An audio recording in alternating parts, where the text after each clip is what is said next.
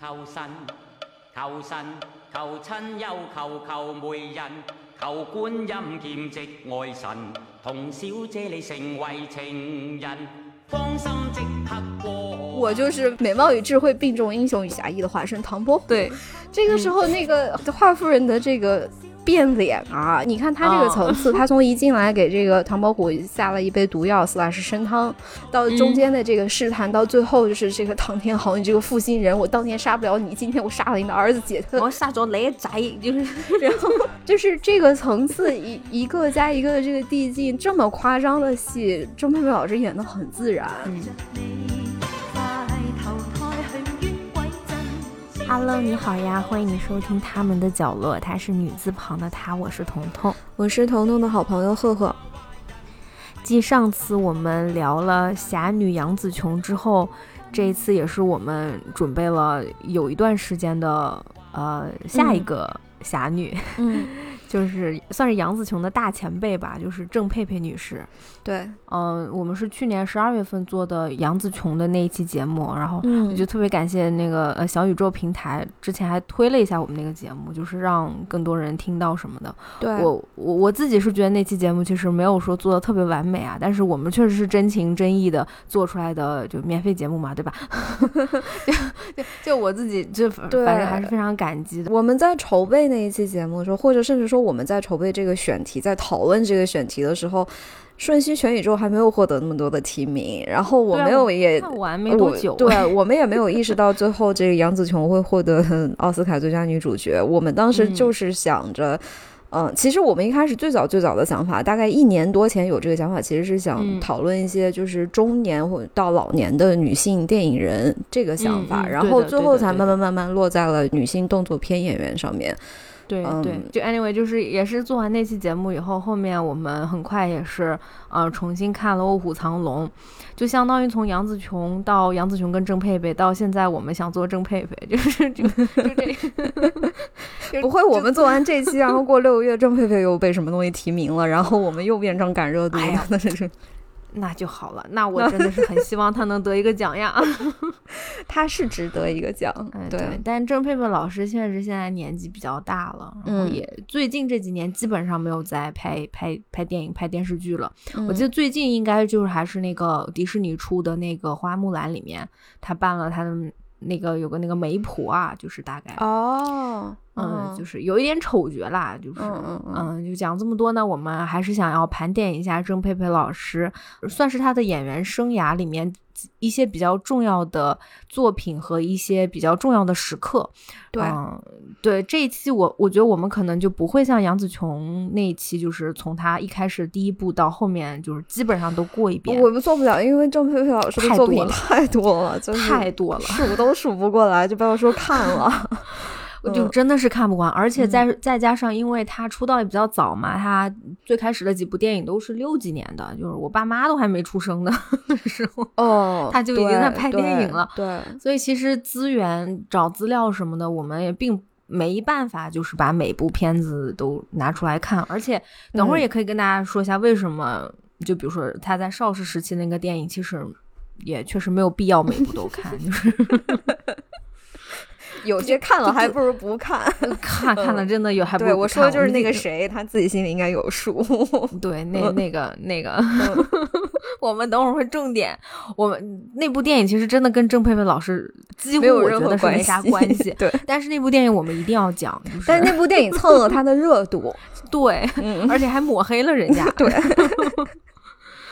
哎，行吧，我们我们就我们就开始吧。嗯，其实可以简单介绍一下郑佩佩老师的生平。她应该是出生在上海，然后我记得她是专业学舞蹈的。然后她好像她的第一部作品是叫什么《情人石》之类的，大概就是一个爱情小小言那种电影。然后，嗯，可能就是因为太漂亮了吧，就是惊为天人。然后她当时是。被这个邵氏签了下来，签了一个八年的合同，卖身契就是卖身契的这种感觉。然后他在这八年里面为邵氏拍了一大堆乱七八糟的电影。然后邵氏这个公司也也挺有意思，就是邵氏当时，嗯，算是比较有先见性的，就是邵氏想要做的电影，大概是大制作、宏大场面的古装电影。因为当时他大概是瞄准了市场上的这样一个空白，然后在六十年代的时候，确实也是非常非常的成功。但是呢，嗯，就是邵氏自己的运营模式其实是差不多是邵氏兄弟两人，等于说是他们两个人把持着整个公司，然后然后来拍板一切的决定。所以可能在六十年代末期或者七十年代初，这个这个模式慢慢有一点老化，有点僵化，然后他们的作品也重复性过高。这个我们之后再讨论到郑佩佩的电影的时候。其实大家可以看得出来，就他们当时主打的就是这种侠情电影，像什么大嘴侠这这种风格，或者是歌舞片。那个歌舞片呀，我的天，就是 唱啊唱，唱啊唱，就是嗯，没有必要唱歌的地方，他还是在唱。对，因为他其实。说心里话，邵氏那段，你从他那个 logo 当当当出来一个是什么 S 什么 SB 吧，就是 SB 对，然后他一个扇形的那个就能，你就想到 Warner Brother，对吧？就是也是一对兄弟，但是他他就就是做的特别像嘛，然后除了颜色不一样，那个嗯，其他都一模一样，而且当时就是对邵逸夫他们也是比较相信想要做啊好莱坞八大电影公司就 Studio System 那种大制片厂那种制度，就是他们。他们全部都管理一批电影，全部都是类型化的。只不过他，只不过可能人家 Warner Brother 就是也不只是两个兄弟说的算，但是邵氏就基本上就是两个兄弟对 说说的算的那种方式嘛，就对。而且因为郑佩佩跟邵氏签约的时候大概只有十六岁吧，嗯，所以就是他他前半段的演艺生涯，甚至包括他的整个人生，其实都是。由邵氏这家公司决定了的。对的，我觉得还有一点就是可以值得说，就是我们因为我们在聊杨紫琼里面，我们特别强调杨紫琼的出身非常好，就是就非常非常非常的好。对，啊，郑佩佩就不是，她真的就是一个比较相对来说普通的家庭出身，然后她很小，十几岁吧就去了香港。而且跟他的家庭也有一点关系，就是他有很多的弟弟妹妹，嗯，然后基本上他们家庭就是他妈妈一个人带他们，他都没怎么见过他爸爸。后面他爸爸好像也在他十几岁、二十多岁的时候，可能就早早的离开了，嗯，所以其实就是又跟杨紫琼非常不一样，就是郑佩佩是。他是需要拼命的，就是对他需要拼命的时候，也正巧是邵氏这个需要年轻的当家花旦女演员，需要他们这种就是不停的车轱辘一样的就是拍片。嗯嗯，所以其实这这两个算是有点相辅相成的吧。对对，确实是他那个时候很需要这份工作，然后邵氏那时候也是真狠，一下就能给人签八年，而且他又那么小，像个童工一样。他他就是童工啊，他其实就是他那时候刚毕业，换到我们现在话说就是高中毕业吧，因为他当时是他去的是那个剧团，对啊，一毕业就加入了邵氏电影公司。嗯嗯，然后就像刚才赫赫说的，他其实拍了。在他的代表作《大醉侠》之前，他其实就拍了两部片子，一个是那个《情人石》，就是那种文艺片、爱情片儿，嗯，另外一个是呃电影《宝莲灯》，他在里面是女扮男装，其实演了那个，对对，演了那个刘延昌，对，然后也正是因为那个角色被哎被胡金铨看上了，他觉得嗯这个小姑娘好像还蛮英气的，因为她真的太漂亮了。而且他是那种很帅的，就是他扮男相，就是我知道很多就是古装爱爱弄那种女扮男装嘛，那个那女孩那一那那男装扮的就感觉是还是小姑娘，对对，就他的男装扮上去，当然你也看出来还是小姑娘，但是他那个英气和那个飒爽那个劲儿啊是非常非常的对迷人的，对。而且她因为又学舞蹈嘛，就整个人那个身形身段特别的漂亮，非常板正。然后她扮男装的时候，她整个人那个走路的姿态，她的那个身形，其实都是就是有刻意的调整过，然后就显得特别特别的自然，特别到位。所以我觉得就是她又漂亮又英气，然后各方面条件又很好，又跳舞的，然后就是就演打戏也很拼音，动作也都能做到位，所以才会。让胡金铨选上去演这个大醉侠，嗯，那我们就说说吧。一九六六年的，也这这部片子也算是就是大家都说是中国新派武侠电影的开山之作，嗯，也是胡金铨导演的处女作，嗯，也是郑佩佩的成名作。对，非常好看。嗯，这部片子是我整个就是看了他在邵氏那些片子里面，我一分钟都没有跳的一部片子。剩下那几片子我真的实在就是真的不行了。我因为其实都是一样的，就是看一个就够了。是的，就就看一个够了。如果就朋友们，你就是想在你想看郑佩佩在邵氏时期的电影，你选你就选一个大醉侠，真的，我觉得。就够百分之九十已经就够了，千万不要看金燕子。金燕子我们等会儿一定要拿出来聊的。嗯，就是首先因为胡金铨这位导演，嗯 呃，不需要我们多吹了吧？就是虽然这是胡金铨的处女作，还有不成熟的地方，而且朋友们，这部电影拍摄据说只用了十二天的时间。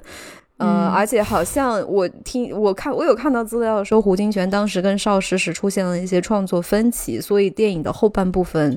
嗯，应该是没有完全按照胡金铨预先的想法去拍摄。确实，后半部分也有一点点不着调。嗯，呃，对，开始那个熟悉的感觉了。对，但是这部电影真的是一件艺术品。嗯，对，大概前可能五十分钟、六十分钟。每一帧都是艺术品。这个片子叫《大醉侠》嘛，嗯，就是英文名《Come Drink with Me》。嗯，你开始以为他是讲一个，就是这个大醉侠，这个大醉侠应该是男主角吧？就是岳华扮演的这个范大悲。对，范大悲，他平时爱喝酒，然后带着一群小叫花子，嗯，有点像丐帮，那是丐帮吗？差不多，不没有名，没有提丐帮这个词，但是确实是一个丐帮，而且还是一个这个艺术演出团体。对对，就 rap rap 团体，然后他们就是会，就是他他他那个团体啊，他然后他拿着一根竹竿，对，还是就跟丐帮一模一样，那个绿竹竿就是代表他。掌门身份的，对，但是这个大醉侠吧，你照你以为他是男主角，但他其实大概也是就是在十几二十分钟以后才出场，对，而且他一出场一点主角像都没有，一点没有，他像那个就是比如说这是一出京剧的话，他是那个丑角，在旁边捧个哏吐个槽，因为这个电影的真正的主角是金燕子，也就是郑佩佩扮演的这个女侠，嗯，她同同时应该也是。呃，叫什么提督大人的女儿？对，那是叫提督吧？还是什么？就是当官的那个。嗯，对，就大概说的是他的哥哥被抓了，被什么五虎，就是一群流氓坯子，一群有武功的流氓抓了。嗯，然后他要去救他的哥哥，就所以一开始就是这个女侠，她女扮男装就要去找他哥哥。嗯，他的我印象很深，他应该第一场有没有前几场戏，他就是他一个人在酒馆里面大战数十名。拿着不同武器的大男人，朋友们，那场酒馆戏真的太好看了。那个运镜啊，那个打光啊，那个摄影，那个调度，就是甚至每一个拍短视频的朋友都可以去看一下那场戏，就是真的有很多可以学的东西在里面。对对对，就是就是，他还跟我们看《卧虎藏龙》里面玉娇龙的那个酒馆那个打戏不太一样，因为玉娇龙那个酒馆就是你知道，三层楼特别高，人也特别多，然后他他一个人吊威亚在空中飞来飞去的那种感觉。嗯，哦，金燕子的那场不是，他们就是一层楼，然后一群大男人围着他，就说啊你是谁谁谁，你是什么嘛，然后要叫嚣要挑衅他。嗯，然后他就一个人大战这些人。嗯，而且我觉得好像还没有威亚那个时候，我觉得没有，因为而且他也是一层楼嘛，他就是。他的那种打更像是什么呢？就是，呃，胡金铨自己也有有说嘛，就是他借鉴了很多中国传统戏曲里面的元素。对对，就是他们两个，哎，比如说，我就给大家描述一下，就比如说金燕子要跟某一个大汉对峙的时候，他们就会那个背景音乐就是哒哒哒哒哒哒哒哒，就是会有那种鼓点儿或者锣，节奏先起来，嗯，然后等，然后咔咔咔，然后两个人在里面哒哒哒打两下，嗯，很快就分出胜负了，那男就倒了。对。特别特别干脆，而且他因为因为他没有办法拍那，就是像像《卧虎藏龙》那样酣畅淋漓的那种戏，我觉得那个时候技术还没有那么成熟，所以他对他一个是通过剪辑来打造这个节奏，另外一个就是他们设置了另外一种。方式就是这一群人打一个人嘛，本来就有点不讲武德，所以这些人就是我先给你露一手，我让你看看我这个块儿有多大，厉害是吧？啊，我这个 腹肌有多硬，嗯，我这个大锤有多重，我先给你表演一下，我先把你镇住，这样我们要能不打就不打。这个事情就是他在这个故事当中也是成立的，在拍摄当中也是成立的，就是反倒又又形成了另外一种不一样的风格。对对对，他最开始在大醉侠。没有出现之前，他打的那几场都是，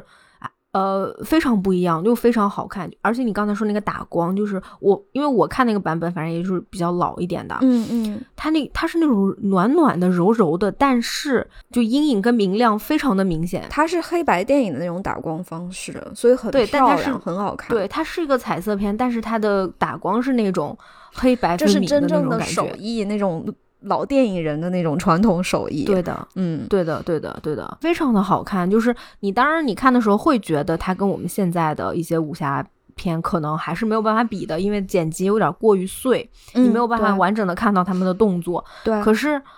嗯，怎么讲？我觉得非常的自然，因为我觉得是这个电影的这个这方面的魅力，它其实是弥补了这个动作上面的不足。是的，是的，嗯，就是胡金铨的这个调度掌控，包括他对节奏的运用，其实是，嗯，他把那个张力其实是拍出来的。对，是的，是的，嗯，而且其实故事我觉得很有意思，就是因为你看，就是金燕子一开始他想找他哥哥藏在哪儿，但所有人肯定不能告诉他，因为那些这些人大部分都是那个五虎来五虎那边的人。然后突然就有一个叫花子带着一群小叫花子到餐厅里面给人唱歌，给人 rap。嗯，他那个 rap 也 rap 的很好，对，特别好，词儿写的 也特别好。他词儿就是讽刺呀，然后对，而且那时候大醉侠其实就有心要提点，就想告诉金燕子，但是他就是就就比如比如说有有一场戏，就是他晚上故意把金燕子引出来，然后金燕子跟他追追追追到后面才发现，哦，原来这位高人把我引出来是因为有人要暗算我，对，而且那是最早期的那种，就是飞在房顶上面追逐的那种。啊，对，武打戏，对，对对对对对，就上上完结瓦那种，跑可快了。嗯。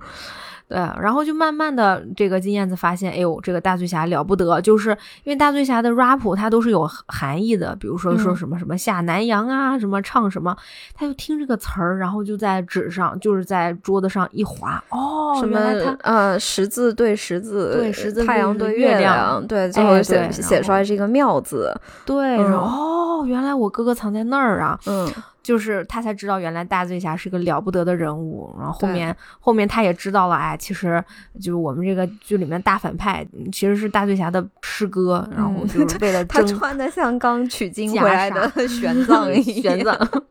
胖头和尚，对，然后所以后面金燕子才就跟大醉侠算是两个人肩并肩要去，一个是为了救救哥哥，一个是为了要干掉他的师哥什么的，对。就这两个人物吧，其实虽然说后面有一些节奏有一些垮了，但是这两个人物塑造的都很成功。金燕子，对，嗯，很年轻嘛，然后武功也很比较高，性格脾气比较暴那种，比较刚烈，对，然后嫉恶如仇，就是非黑即白。但他跟他的哥哥都是我们绝对不跟你们这帮臭流氓谈条件，宁为玉碎不为瓦全的这样一个态度。然后同时，这个范大悲呢，他又是他身世比较凄惨，他跟他师哥之间是。又有恩又有仇，所以他不一直不愿意去正面跟他师哥对峙，因为他总觉得我欠我师哥一条命。然后这两个人，当然那个爱恨纠葛那里有点。有点俗套啊，这个什么我什么 你中了毒啊，我得给你把毒吸出来这种。但是哎，那段特别的有哇，那个那段性暗示简直就爆棚了。但，因为他俩特别有 CP 感，我觉得郑佩佩和月华是最有 CP 感的一对荧幕情侣。他俩就谈，就是因为这个电影谈恋爱的呀，谈了好几年。就是他俩，因为他俩真的很配。嗯，对。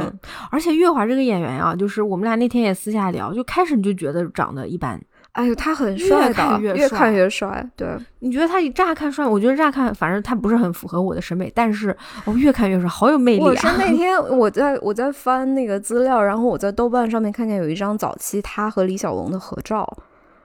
哦，是吗？就是比李小龙还帅吗？不是，我不是这样说啊，李小龙也很帅。我是看到那张合照以后，我才觉得这个人怎么站在李小龙旁边，反倒显得。更帅了呢，是吗？嗯哦，我觉得可能也是因为就是这个剧里面确实那个大胡子加上，因为到后面我也看了那个荒江女女侠，是吗？嗯嗯，我嗯。我觉得荒江女侠的造型做的造型好一点，嗯，对，那个造型上来以后，我就说，反正 anyway，我就觉得他确实是越看越帅，对，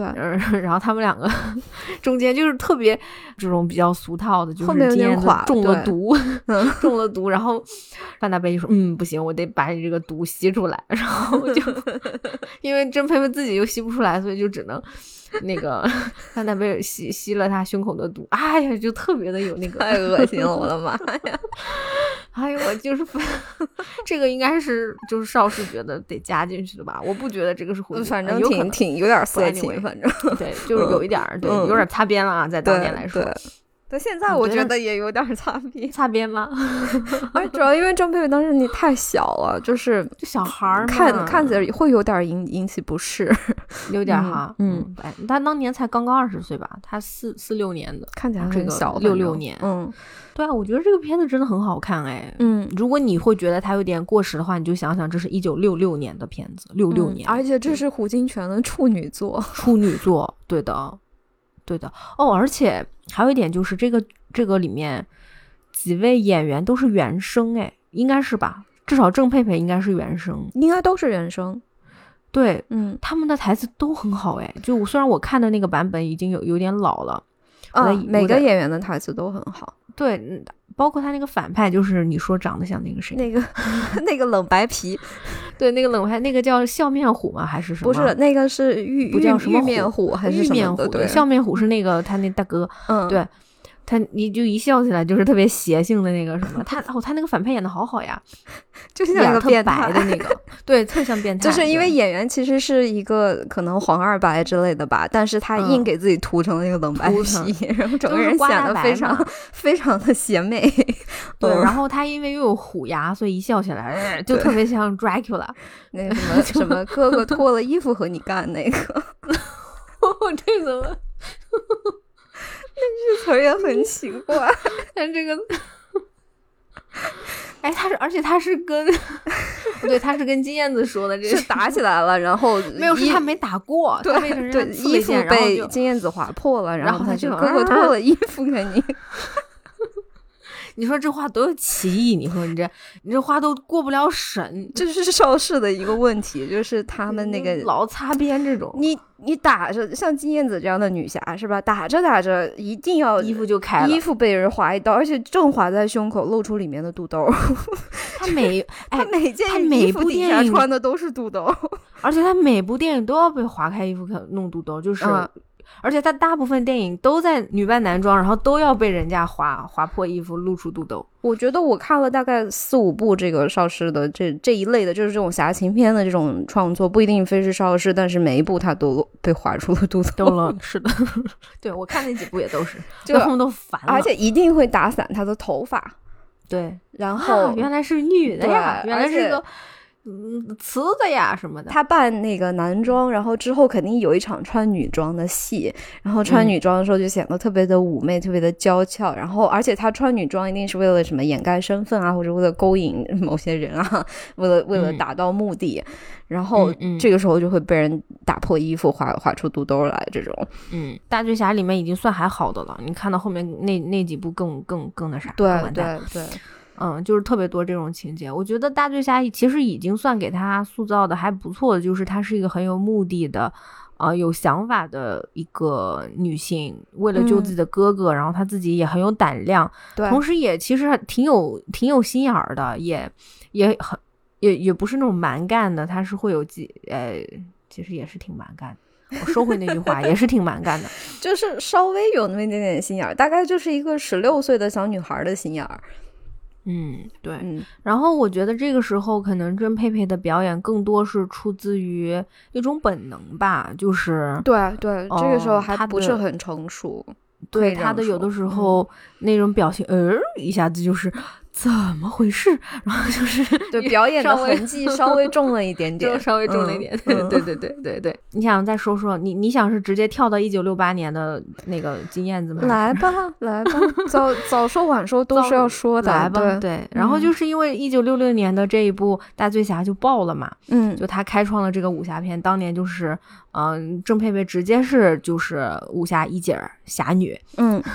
对，就成成了邵氏的台柱子。对，但是这之后胡金铨就离开邵氏了。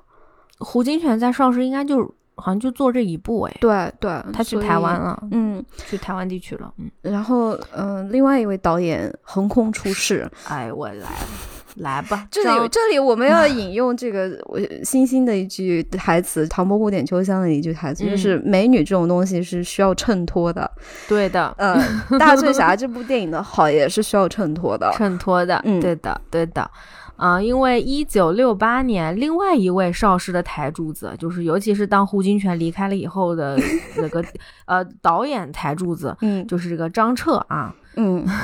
张彻是有比较著名的，是像刺马那个独臂刀。如果大家有看过的话，那就是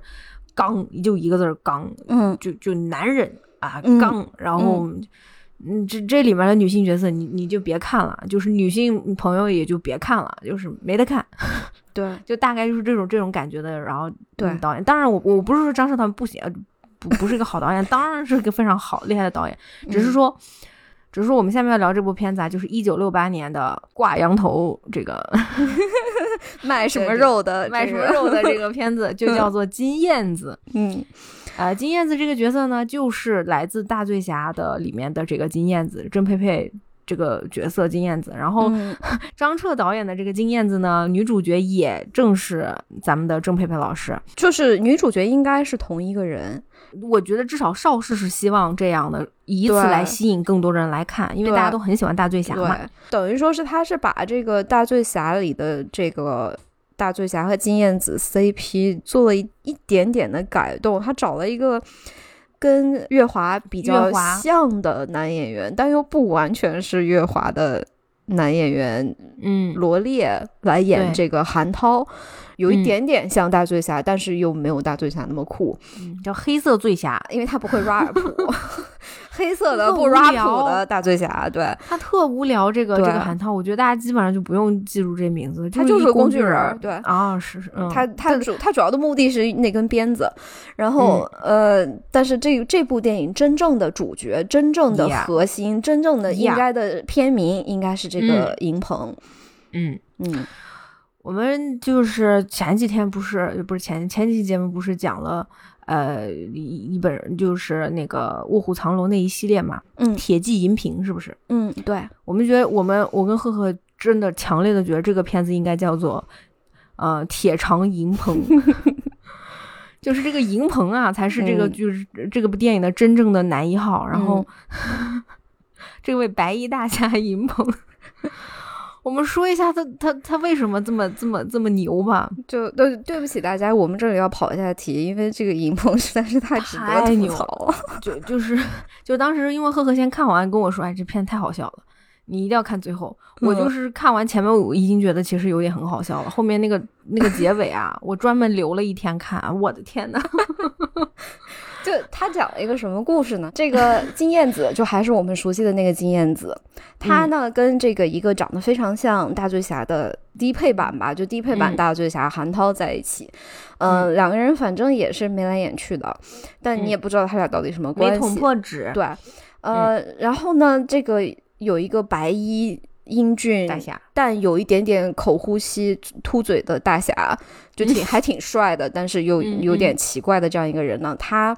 非常的反社会，他天天没事就在街上杀人，杀一大堆人，就砍瓜切菜那样的杀。然后杀完以后呢，他在那个那个呃作案现场留一个这个金燕子的飞镖，就是大概意思就是你这些人，你们以后要报仇就去找金燕子。嗯。然后最后我们才意识到，这个人他居然是金燕子的师弟，然后他非常非常的喜欢他的师姐金燕子，所以他要通过这个屠杀其他无辜的人类的方式来引起他师姐的注意。嗯，就是不不光是屠杀，而且是陷害。嗯 嗯，而且就是这个银鹏吧，我们叫他银鹏嘛，这个男主角。嗯，这个银鹏吧，他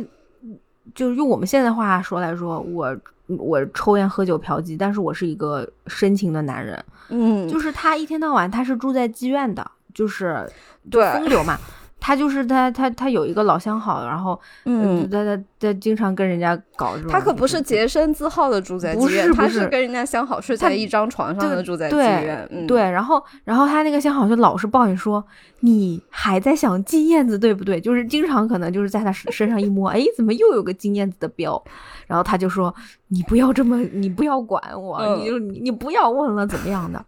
他他他就是可能经常有的有的时候晚上哈，一个人看着月亮就想着金燕子怎么地的，嗯但第二天吧，他继续去杀人，然后每次杀完人都栽赃给金燕子。嗯，然后回来又跟人家相好，这样那样，对，嗯对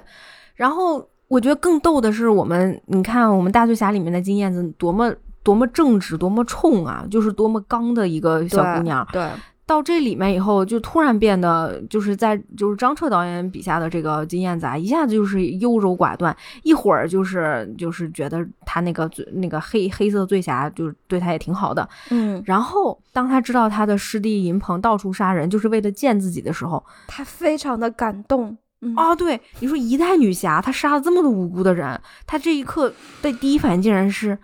啊，师弟原来就是为了见我一面，你说我要不要见他呢？哎，姐，有一个大姐，有一个人用着你的名号就杀这么多人，然后这些人哦全赖你身上了、啊，然后你你就说，哎呦，这人原来这么爱我呀，是爱俺的呀，就哦哦他是是吧？他超爱 那种，哎，Oh my god！然后他就开始，哎，他就忘了那些被杀掉的无辜的人，他就开始纠结，我到底选谁好呢？银鹏也挺爱我，师弟银就是鹏也挺对，就爱我的，是银鹏天天在外面杀人放火，然后还栽赃给我，然后还但是他是个好男孩儿。还跟一个妓女翻云覆雨，但是他去这是多么爱我的表现，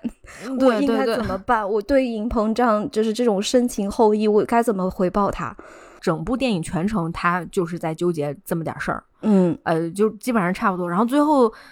最后为什么最后一幕我们俩就都笑晕了？就是分开看也都笑晕了。就是最后一场是一场大战，嗯，哎，就是就是那些就是哎那个坏蛋叫什么了？就反正就是抓了坏蛋不重要，坏蛋真的啊坏不重要。蛋真的不重要。对对，就是坏蛋，反正抓了金燕子，然后这个银鹏一听，哎呀，不行啊，我得去救我最爱的师姐，他就去救他师姐，就跟那个醉侠说：“你快带我师姐走，不是，他们。是他们是决战，他约这个韩涛决战，银鹏跟韩涛两个男人之间的对决。啊，对，是是是，呃，银鹏想要逼他师姐做出选择嘛，然后银鹏就给韩涛下了一封战书，说那个明天晚上那个村东头的这个土坡上面，咱俩见面，咱咱们两个人把这件事情决出个高下。然后啊金燕子还特别感动，说啊，你这要我怎么选择？我要在你们两个当中选谁？然后这个银鹏跟韩涛去决战，金燕子拉着银鹏的。嗯，性工作者女友那个手嗯拉着手要去救银鹏，你们不要再打了，嗯 不要为了我 再伤害更多的人。，对，然后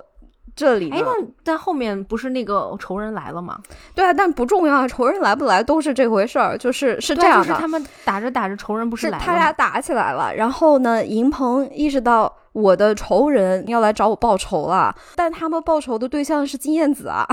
不是我以为是我给栽赃给金燕子的。然后银鹏就对啊啊想着，那不行，我得救一下金燕子。然后韩涛没有意识到这件事情，韩涛说：“哇，银鹏这个时候分心了，那我就一就戳死他好了。”这种。哦，对，然后给银鹏就攮了一一一边，给他那个肚子攮了个洞。就是这是手这是第一刀，就是肠子上的第一刀。对，那我哎我在看什么呢？我怎么就记得？Oh my god！Sorry 对 that，，不是你记得是这里，你记得是这个这个点是银鹏这个时候肚子上破了个洞，然后他捂着肚子背对着金燕子说：“你走，你赶紧走。”然后韩、韩涛居然立刻就 get 到了银鹏的意思，然后就拉着金燕子走，说金燕子说我不我不，你为什么要让我走呢？韩涛说他肚子烂了，肠子流出来，他不想让你看见，会影响他在你心中的形象。对对对对对。对，然后他们就走了，因为然后很快就是一群人，大概十好几个，不到一百个吧人过来。他们本来是要找金燕子报仇，然后哎，你看这银鹏就说啊，都不都不要管金燕，都冲着我来，那不废话，可不就是冲你来就是得冲你来，本来就该冲你来的。然后他就一个人大战了那个七八十个人，对，肚子上大概插六十多把针刀吧，我不知道，就被捅六十多下，就主要集中在肠子那边。对，然后就算是这样，他依旧赢了。对，银鹏的最后一个镜头就是他在跪在一地的死尸中间，然后嗯仰天长啸振啸臂。高呼，对我还是天下第一剑侠，就是那个肠子都流的那样对了。对。然后下一幕就是他的悲了，然后就呃，然后这个故事真正的结局居然是这个金燕子和这个嗯。银鹏的这个红颜知己叫什么媚娘啊之类的、嗯嗯。两个女人给他披麻戴孝，嗯对嗯守在山上守着他的这个孤坟，对，金燕子也没有再跟那个谁好，嗯，嗯就完了。对就完了，真的就是这个电影应该叫对穿肠，就是非常的，就是大男子主义、沙文主义的自恋。嗯，然后虽然是叫金燕子嘛，但是大家也听出来，金燕子就是一个很柔弱、很没有主意的，就这么个女的，然后就是就漂亮的女的，对，工具人。嗯，然后这个电影全篇是建立在银鹏这样一个非常反社会、变态狂的这种思路上面，就是正常人没有这种脑回路。对啊，但是就是整篇整个影片都是在歌颂、赞颂银鹏的那种侠义啊。嗯，对，又潇洒又深情，然后又而且他还是一个非常悲情的男主角，就是什么他他家什么一一一家老小八十三口被什么什么人杀了呀，然后这就造就了他这种极端的偏激的性格，他杀人不眨眼，他随便乱杀人都是都是情有可原的，因为他他真的很惨。对啊，就是一切这种悲情的。优越大侠的就是元素都放在这儿，但是就是他杀人放火，他嗯，这都不算。黄赌毒，五毒俱全都没差。但他是个好男人，他是个大侠，他还是天下第一剑客。嗯，就是真厉害，真的。嗯，就是反正至少在我们的眼里，是个差距是很明显的。就当然了，我相信还是有很多人是喜欢就是这一套路数的片子的。嗯，应该是有的哈。但如果你恰好听到这里的话，就可以关掉。呃，请不要给我们留言，我们有点害怕。不用不用跟我们掰扯这个，就是如果你觉得《金燕子》是一部特别好的电影，就不用跟我们掰扯，你就你可以自己开个节目说《金燕子》怎么好，这这个电影怎么特别好看。这个这个问题我们拒绝讨论啊，对我们不会讨论的。而且我觉得这个就是真的，它非常。就是他基本上就是映射导演可能自己个人的那种，呃，对这种武侠男主角的一个想象吗？我不知道是不是他所谓的他特别喜欢他的师姐，但是他就是把他师姐当做一个物件。就是那种特别土的啊！我跟你决斗，谁赢了谁谁要跟师姐好。对啊，谁谁谁跟金燕子好？那你有考虑过金燕子的感受吗？就是他其实，我觉得这个片子没有什么人文情怀，就是可能就就更多的就是这种打打杀杀比较爽。哦，说到打戏，其实我觉得好像我也没有特别 哪场戏是我特别喜欢的。你看像啊，没有像。像大醉侠，我有特别多，像酒馆的几场戏，还有他们有在竹林在外面的那几场草庐的那场打戏多漂亮啊！那么小一个空间，嗯，也能做的很精美，很漂亮。然后包括他们，他他们在那个庙里面，就是一群人把金燕子围住，嗯，一群人绞杀他。那个他那他那一段就是跟那个白面虎打，嗯，其实在他那个就是衣服肚兜开之前都是特别精彩的，但是好像。我在我觉得我在金燕子里面，因为金燕子她也几乎没打嘛，而且，嗯，短短时隔两年，我我就觉得郑佩佩老师在金燕子这部电影里面的状态特别的疲惫，嗯，然后她的那个灵动的感觉反而真的还不如两年前，就特别僵硬。这个我可以理解，就这个你拿着这个剧本你要怎么演？对啊，我觉得其实他已经很有信念的在演了，就是林鹏怎么，就是他是一个非常非常敬业的演员了。对，但是你。就是我觉得正常人都会 对这种剧本抱有一定的疑问吧。这个这个人物的逻辑是说不通的，是说不光金燕子立不住，银鹏也是立不住的。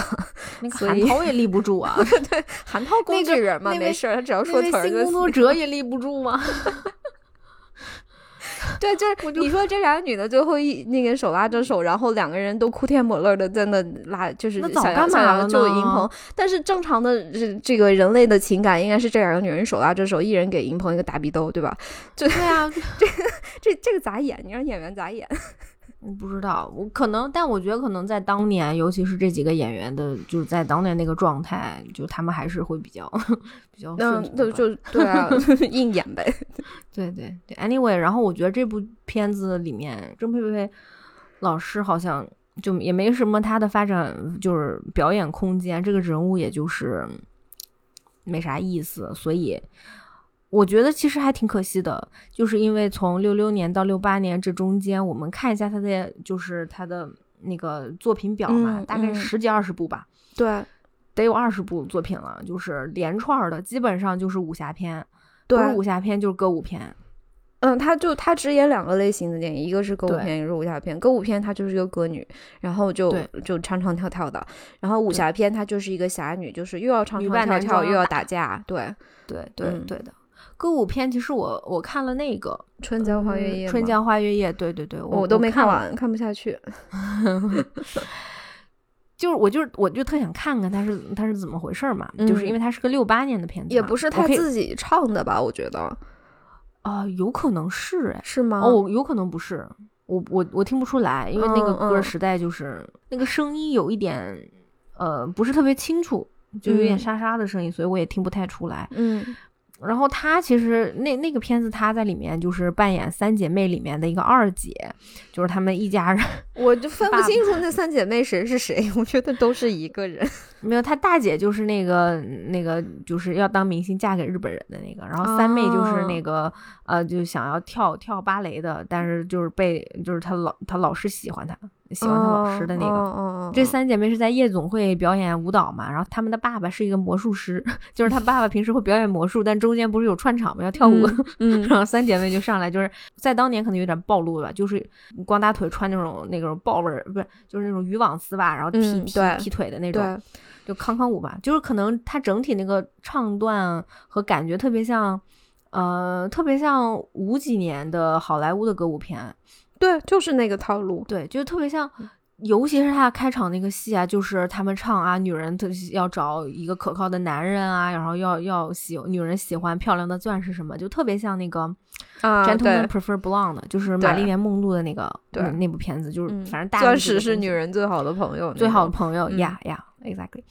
但是但是我觉得特有意思，就是他的故事其实非常的中国的，就是非常的家庭伦理的。呃，最后是那种 合家大团圆，合家对、嗯，对，但其实三个人都很惨，因为他的大姐，他大姐就不想给他爸爸这边表演，然后他就认识了一个，他有有一个日本人跟他说说你你你特厉害，你跟我去日本吧，结果他被骗了。然后二姐 这个郑佩佩，她是跟一个作曲家结婚了，觉得还挺开心的。然后他俩嗯一起办歌舞团，嗯呃，结果她怀着孕的时候，这个作曲家什么空难去世了，然后她就独自要养抚养这个孩子。嗯好曲折哦。对，然后她嗯三妹就是想要，呃，也是脱离了那个夜总会表演，想要就是当芭蕾舞演员。然后她喜欢上她的老师，她老师大概就跟她爸爸年纪差不多大吧，嗯还还是好像有点瘸腿的，但是她就。就就有点苦恋她的老师，她老师虽然也很喜欢她，但是又不愿意耽搁她，所以其实这三姐妹都挺苦的。然后她们在她们个人的职业选择、个人人生的发展和她们的家庭婚姻里面 都是在挣扎。然后同时，她们还会穿插很多片段，她们在歌舞，就、嗯呃呃夜总会表演，就对跳舞。然后还有就是跟爸爸的关系，就是因为爸爸不争气嘛，那个对呃出轨啊，老利用他呃们嗯就是爸爸黄昏恋恋了一个嗯这个嗯、呃想骗他钱的女的，然后爸爸就压榨三个女儿，让三个女儿唱歌跳舞赚钱，然后好好供养他的女朋友。但是最嗯后爸爸幡然醒悟，意识到我对不能这样，我这我这是不对的。嗯然后一家一家人要在一嗯起，对相亲相爱，对对，然后他们最后一一一起就是要在这个歌舞团一起工作，然后最后他们唱的这个唱段就是这个郑佩佩呃饰演的这个二姐那个去世了的作曲家嗯。做的这个曲子，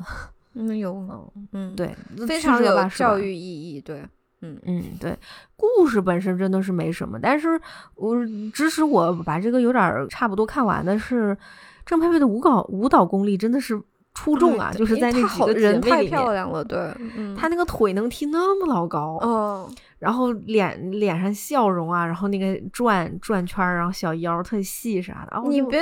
就是嗯到九三年《唐伯虎点秋香》里面，他那腿还能踢那么老高，对那个 脚哒哒哒哒哒打人，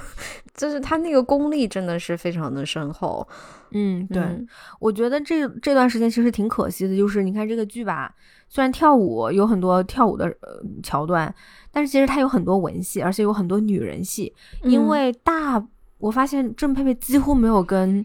女演员好好的飙过戏，就就是全是没有没有跟一群男的就是打，然后他就得扮演嗯。特别娇嗔，就是嗯就是吧，嗯。就喜欢人家或者被人家喜欢，就他其实很少跟女性一起表演。然后我觉得在这里面倒是有很多他劝他大姐，他跟她三妹就是聊天，然后几个姐妹一起，嗯嗯。表演的那个这些桥段，其实我觉得还挺可贵的。嗯，就对但是郑佩佩的表演来说，我们说的是郑佩佩，但是其实要提的其实是当那个年代邵氏的这一批演员，他们每嗯个人的其实命运或者当时的这个情境都是大同小异的。你嗯邵氏就这么多角色，就是要不就是歌舞片，要不就是侠情片，你演嗯来演去也就是这样，就是大部分的女性角色都是工具人，是，所以 你我觉得我们没有办法去说啊，这个时候他的演技怎么怎么样啊，哦或者没没他他没有有没有做出什么有突破性的角色什么的，因为他的选择是非常有限的。是的，是的。嗯那我们就再说说他上市还拍了哪些你觉得值得说的，我们就嗯，其实没啥值得说，这些电影来回来去都差不多，而且你看到后嗯面就是多看几部会发现就那么几个人，对对是，演员都是一样的，然后套故都一样事的套路场也都是一样对的。对，哎呦，嗯，对，就是他基本上都是一个家里有仇，要不就是爸爸死，要不就是妈妈死，要不就是爸爸嗯。妈妈都被谁杀了，然后他嗯。被师傅捡回去，然后练了一身武功，嗯。十六七岁又来闯荡江湖，正好就遇上了他的这个当年的这个仇人，但是他又嗯。不认识他的那个仇人，然后他就跟这个仇人呃虚与委蛇也好啊，或者就是一开始合作，然后最后反目成仇也好，然后又有一个特别特别酷的这个男的的大侠来帮他，然后他们嗯。两个人最后打败了这个坏人，然后发现对啊，这个坏人就是我当年的仇人，然后报了仇，然后两个人要么一起退隐江湖，要么分别退隐江湖，完了。你说的这个应该就是荒江女侠，但是玉罗刹也是这个套路，玉罗刹只是有点不太一样，就是她有点那种，她有点这种她是个嫉恶坏人如仇的，对她是个坏人，她是一个性格非常不稳定的女的。但是在荒江女侠，哎，她就是一个没什么性格的，呃，就是但就性格比较稳定的这个女侠。对，嗯，对。嗯其实我觉得《荒江女侠》还挺好看的，就是如果大家看完看看完《大醉侠》还想哎再看一部，我我还蛮推荐《荒江女侠》的，因为同样也是月华、郑佩佩，还有那个那个反派都是一样的。笑面虎嘛，小面虎又来了，而且又又演了一个笑来了对面虎。对，我觉嗯得可能、呃，因为我因为我我看《荒江女侠》的时候，哎，我觉得哎这挺挺逗的，因为她后面基本上就都是这两个人一起去呃做任务嘛，相当于一个为了报复仇，一个为了报报报他的那个自己的那个私仇啥的。嗯据说啊，据说嗯金庸。呃，年轻的时候非常喜欢《荒江女侠》的这本小说，就是原著小说。对对，所以可能也许大概 maybe 稍稍有影响到他后期自己的创作，就比如说《射雕英雄传》因为《荒江女侠》的原著很早，大概是一九二28年年在连嗯载，然后它其实原著是有点。备受批评的，因为注注了很多水，因为它是连载的 那种连载文嘛，所以嗯 后期是有注水的。某位武侠那个作者也学习到对注但水，但是因为他，因为他就是他占的这个优势，就是他创作的很早，然后他创作了一个女侠，一一男一女这个侠侣闯荡江湖这个事情，所以可能会当然会影响到后面的这些武侠作者。嗯然后另外一个可能就稍微值得注意一点的，就是这个《神剑镇江湖》吧。嗯，呃，因为他其实他这个故事其实就是这个殷素素和张翠山的故事，对对，但是换了个名儿。对我主要是他满足了我想象当中的殷素素那个形象。郑佩佩演，嗯我觉得《神剑镇江湖》她演的很好了。嗯，嗯，就是明显是比前面两部有进步对。的那种好，是吧？对，就是一个那种小妖女的那个形象，就塑造的很很饱满。其实我觉得，就是我我们就可以总结一下他邵氏的这个生涯嘛，嗯就是其实因为他的角色给他表演的空间不是很大，就是就是刻板，就样板戏有点类似。，对对对，但是我发现他除了就是他，当然他武侠女嘛，她身段很好以外，我发现其实他是挺有，就怎么说，他其实还挺挺可爱的，就是他会有很多那种。嗯，脾气不好，上来很娇俏的这种，对对，就是很多时候他的那个情绪不稳定，其实我觉得反而是给他的角色增加了，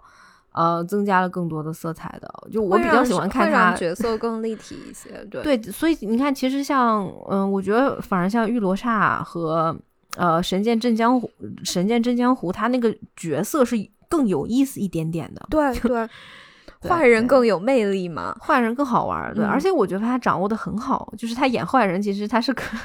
就后面我们也印证了，就是其实他演这种比较复杂的人物是更得心应手的。对，而且我我是觉得，在就是从这个《神剑镇江湖》到《玉罗刹》，再到《荒江女侠》，你是可以明显的看到他演技的进步，他是越来越成熟了。嗯嗯嗯，行，那我们目望吧，因为他很快也离开邵氏了嘛，就结束了，和期结束了，老老实实的干了八年。嗯，哎呦喂，拍了多少部电影？我觉得得有四五十部，得有，得有很多。嗯。因为我们大部分都没看，有很多其实是找不到资源的。但是你看这名字，你都差不多，什么影 影子神鞭、玉米西玉女西春、铁娃、五虎屠龙、钟馗娘子。就反正就大概意思就是这么这么回事儿。龙门金剑、虎胆、飞刀手、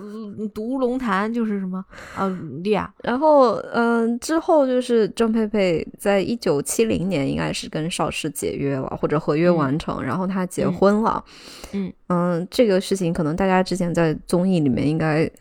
会有所了解吧？郑佩佩老师自己反复也非常坦诚的把那段经历一遍就就在几个比较重要的访谈节目，呃，都很详细的说过。嗯。嗯，就是他那段时间的心路历程什么的。对，然后七零年之后呢，他其实又拍了一些电影作品，也有跟邵氏合作，也有跟就是从其实是从邵氏分离出来又另创的另外一个大的制片公司嘉禾合作。嗯，对。然后这些电影大部分没有什么，没有什么可说的，因为没有什么，因为时代的特征太强烈了。就嗯，我那天是看了一点点这个虎鞭子，嗯嗯。不行哈，就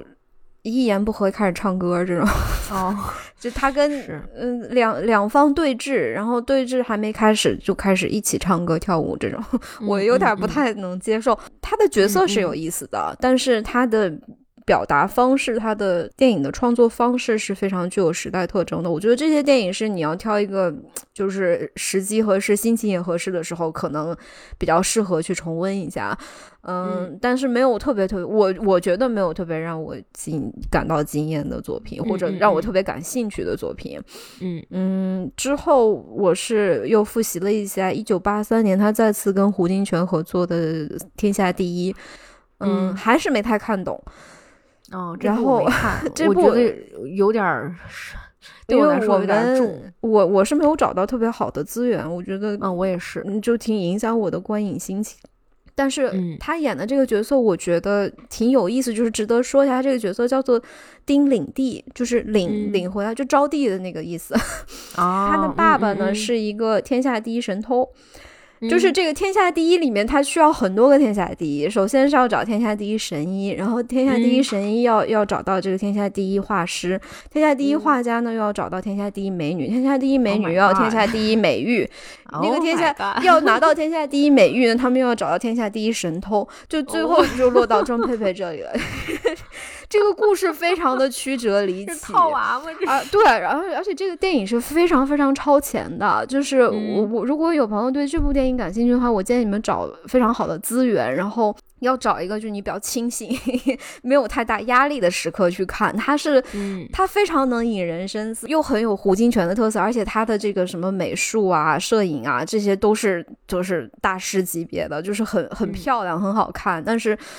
它不是一个那种消遣的电影，然后我们太难在这里用一两句话把它聊清楚了。然后，因为郑佩佩也不是这部电影的主角，她是一个非常非常支线支线的人物。但是非常值得提的是，她的演技进步很大。我觉得她在这里面演的是一个更成熟、更复杂的角色，而且因为她的那个身份嘛，就她爸爸是个神偷，然后她是一个这种。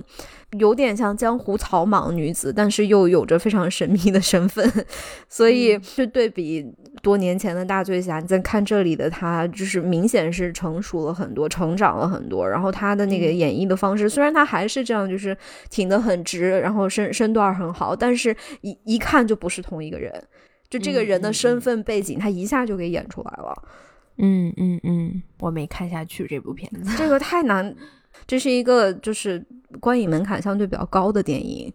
嗯嗯嗯。以后如果我们聊胡金铨的话，应该被迫要我们要好好看，对，好好理解一下，对，对对对。那这段时间你还想说哪部吗？就是在他正式正式，因为这段时间其实他。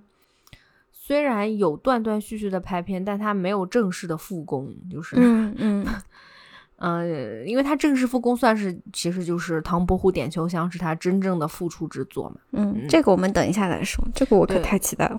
对，这个嗯在但在这之前，呃，我我知道他一九八八年有参演过《七小福》，就是七小福我很喜欢，嗯，你说你跟我们说说嘞。七小福是这一次就是复习了这么多部电影里面，我觉得最惊喜的，因为我其实以前没有看过。嗯嗯，这部电影是罗启瑞导演和张婉婷导演嗯夫妻档的创作。他讲的呢，其实是呃成龙、元彪他们这几位大明星的师傅于占元。和嗯他的当年的这个京剧班底戚小福的故事，七小福是一个唱段吧？不是七小福是是他们这个这个团体班底的名字。哦哦，哦就这几个小演员，就是成龙他们几个人在很小的时候，他们在舞台上演京剧的时候，他们这个班底叫七小福。哦然后他们的师傅呢是一个叫于占元的一个京剧演员。然后这个这电影里面也是明星云集啊，这个洪金宝嗯演的是师傅于占元，然后郑佩佩呢演的是一个。嗯，越剧大师，他叫程什么？反正他们在电影里面叫他程师傅。然后林正英演的是于占元的师弟，他们代表的是这个老一辈的这种曲艺人啊，戏戏曲大师，但是他们就是在香港的那个变革的时代，从香港从嗯旧香港变成后面我们我们更熟悉的那个非常西化的、深受这个西方流行文化、流行音乐影响的那个香港，所以他们这个嗯班底一开始可能会有很多的。演出啊，会有很多观众喜欢，但是等到这个师傅于占元带着这几个孩子，大概差不多长大了，孩子们可能到这个少年时代的时候，他们演出的那个场所不再请京剧班底来演出，而是开始、开始演开始跳艳舞了。嗯嗯嗯，你 怎么又回了跳？又跳艳舞了，对。哎，然后呢，我非常喜欢的一个一条支线故事，其实是这个于占元和他师弟这两个人的这个故事，就是他们两个人，呃。其实是演了一出《霸王别姬》的，就很有哦《霸王别姬》的那个情调。我是看完那一部分，我才意识到这个人是林正英，然后我又去哦查资料，我才知道哦，原来林林正英也是学戏曲出身的。哦，他是哦，哦嗯，郑佩佩在这里她演的那个角色，其实大概只有三四场戏。非常非常的哦少，但是因为这个剧作非常的精美，就是他第一段对话就是这个郑佩佩说，呃，我今天其实过生日，我请你们大家一块儿吃饭，然后嗯这个。呃，洪金宝演的这个于专员，他就是听到了这件事情就有点紧张，就是手足无措的。然后他又想要给他送点什么东西，所以他就说：“我能来就来，你们不用等我，你们先吃。”然后他一个人就是走遍了 香港，我感觉好像走了很远，走了一天的路，最后好不容易买到了一个蛋糕。然后他们两个人坐在一起庆生啊，一一块儿喝酒。这个时候，郑佩佩敬了他一杯酒，然后说：“我就喜欢会会喝酒的人，喝酒的人值得信赖。”然后到最后嗯他们两个人分别的时候，他又跟他说：“我要走了，你之后可以来找我，你来找我，嗯我们还一起唱戏，一起喝酒，特别的浪漫，就是嗯很凝练。他们两个人大概只有这么三四两三段对话，但是他说的其实是反复的是同一个主题。嗯嗯嗯，哎呀，我应该看，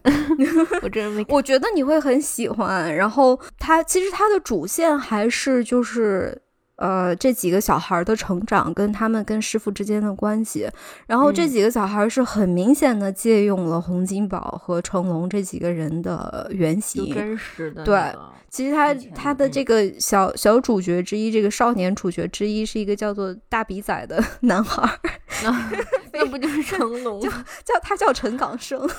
哦，陈港生，其实就是其实就是成龙，就是好像是成龙的真名吧。嗯他其实是在一定程度上向我们解释了为什么这几个人最后会变成那么成功的对对对电影人，嗯就是真实生活中为什么成龙啊、林正英啊、洪金宝他们对。就是能能这么嗯，然后师徒之间的感情啊，包括这个嗯，因为他们住的那个楼其实也是有一点点像那种老的香港电影里面经常会出现的，一家一家挨得很近，然后邻居彼此都认识，大家用一个厨房的那种楼，然后这种邻里关系、人的变化、时代的变化、社会的变化，他都写得很清楚。所以其实是这部片子整体因为非常优秀，嗯，所以我们可能一。就是我们推荐这部片子，更更多是因为这个片子真的很优秀，而不仅仅是说啊，甄佩佩在里面扮演了一个对对对，因为她的角色非常的小，然后出场时间也很短。嗯，对。另外一个我觉得很值得讨论的，其实是那个电视剧，他和张国荣演的那个电视剧，我看了那个，我很喜欢，好浪漫啊！我觉得那个电视剧，嗯。那个电视剧是一九八三年的一部电视短片，对，大概只有二十五分钟，对，叫《女人三十三》，它是一个系列短片嘛，嗯，呃，然后在这里面是郑佩佩跟张国荣演了一个师生恋，呃，不是真正的姐弟恋，姐弟恋，姐弟恋，就是曾经的那个什么，朋友们，真的。我强烈建议大家去看一下张张国荣哎，哦，你为了张国荣你也看一下是可以的。就是你能想象他张国荣演的是一个暗恋着姐姐，然后但是姐姐结婚了，然后默默。关注着姐姐，然后姐姐结婚了，离婚了，默默成长，在等待自己的机会。然后姐姐终于离婚了，然后他他去赶紧追上去，重新出现在姐姐的生活当中，然后在街上假装跟她偶遇，然后还他所有的朋友都知道这个姐姐是谁，然后勇敢的约姐姐出去，然后最后勇敢的去敲敲姐姐的家门，说人人生是要自己去决定的，那个怎样怎样，就是这这多浪漫啊，超级浪漫。他的结局算是 open ending，就是开放性吧，也没有真的。说他们怎么样，其实就停在那儿了。嗯，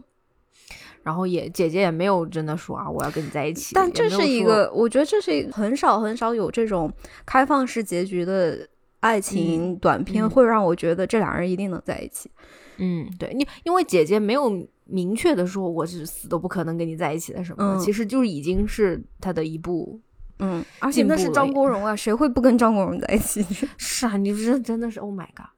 我是觉得这个我特别喜欢，是因为这是郑佩佩非常非常难得的，在她的呃青壮年时期演的这种感情戏。对，因为你你想看她她在邵氏基本上都是这种侠女，那那感情戏演的是吧？就是 都都都给都给你写好了，你就得崇拜男的。那崇拜银鹏，《天下第一》里面有一句非常经典的台词，不是郑佩佩说，是另外一个女性角色说的，就是我们两个人名为夫妻，情同兄妹，就是对呀，就大概总结了邵氏侠情片里面所有男女主角的感情。对啊，所以其实你你也不能真的把邵氏里面他说的那种感情戏叫做真正的感情戏。嗯，然后后面你说他真正出名的作品《唐伯虎点秋香》《卧虎藏龙》《闭眼狐狸》这些角色。之外，还有那些电视剧里面，他都是已经什么华夫人啊，都是奶奶呀、岳母啊，就是对啊，老师啊这种老旦嘛那种啊，对啊，他不会有任何感情戏，没有任何。然后包括你刚才你刚才说的这个七小福，听上去他感情戏可能也就是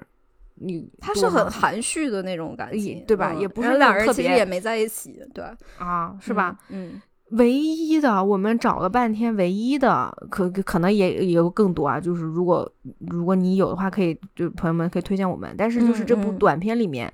她真的是长发及腰，风情万种，吃了无数爱情的苦，又非常渴望爱情的一个女人的一个状态。所以她女人三十三嘛，还是一个舞蹈老师。Oh my god！就他那个前夫特别的磕碜，然后还出轨，还。对，但无所谓，因为他后面这个约会的对象是张国荣，张国荣，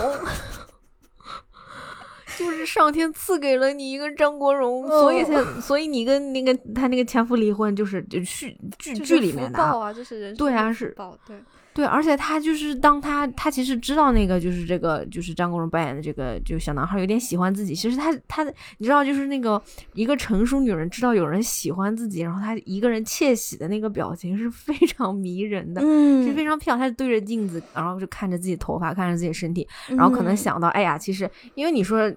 就是那小男孩喜欢他，他也他能不知道吗？你说就对呀，很明显嘛，嗯，很明显就是那种对，至少对他有好感，他能不知道？所以他就是那种，哎呀，觉得可能这事儿也不成，但是，嗯，虽然我我三十三岁，但是还有人喜欢我，然后我还是很漂亮的，就是，哦，我觉得那个那一部分他演的是非常好的，也是在郑佩佩老师的演绎里面。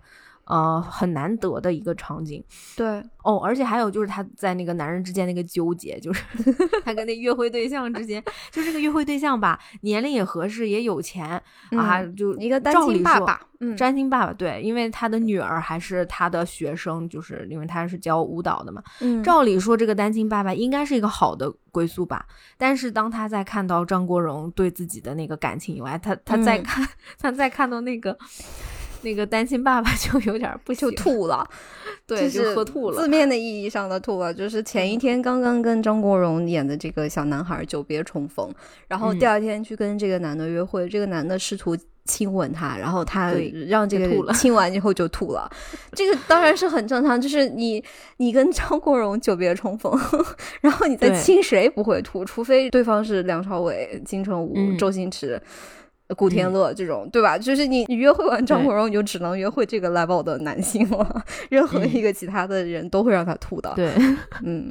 对，所以就是别看他这个短片吧，算二十多分钟，我觉得非常棒。张国荣演的也很好哦。张国荣最后在雨雨中那个大喊呐，就是帅。我就说姐姐，你就你就收了他吧。而且他俩其实很有 CP 感，而都是两个非常真诚的人。嗯，就是你特别希望他俩能在一块儿，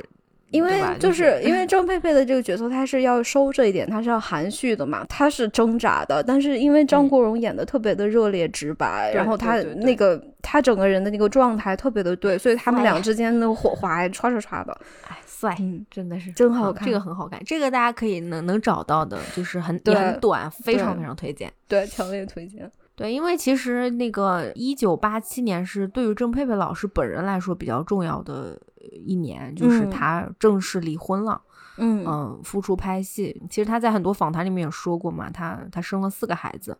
她当她生生终于为她的前婆家就是生出男孩以后，她其实是开始接工作啊，嗯，开始做很多自，就是她很想完成自己的理想，所以她。用他的话说，就是他慢慢疏忽了家庭什么的，就是他太强了，他真的太能干了，他太优秀了。对，就哪怕他 在不拍戏的这那段时间里面，他其实也是做了很多媒体啊这种相关的工作，然后也是可能也自己在创业。是的，他创业虽然好像也失败，用他的话说，但是就是他一直在忙，非常忙，而且他带大了四个孩子，就是非常优秀的，我们现在也都能看到的。对，嗯，所以一九八七年他净身出户，所以就正式复出拍戏，就是基本上是从那之后开始了他又一个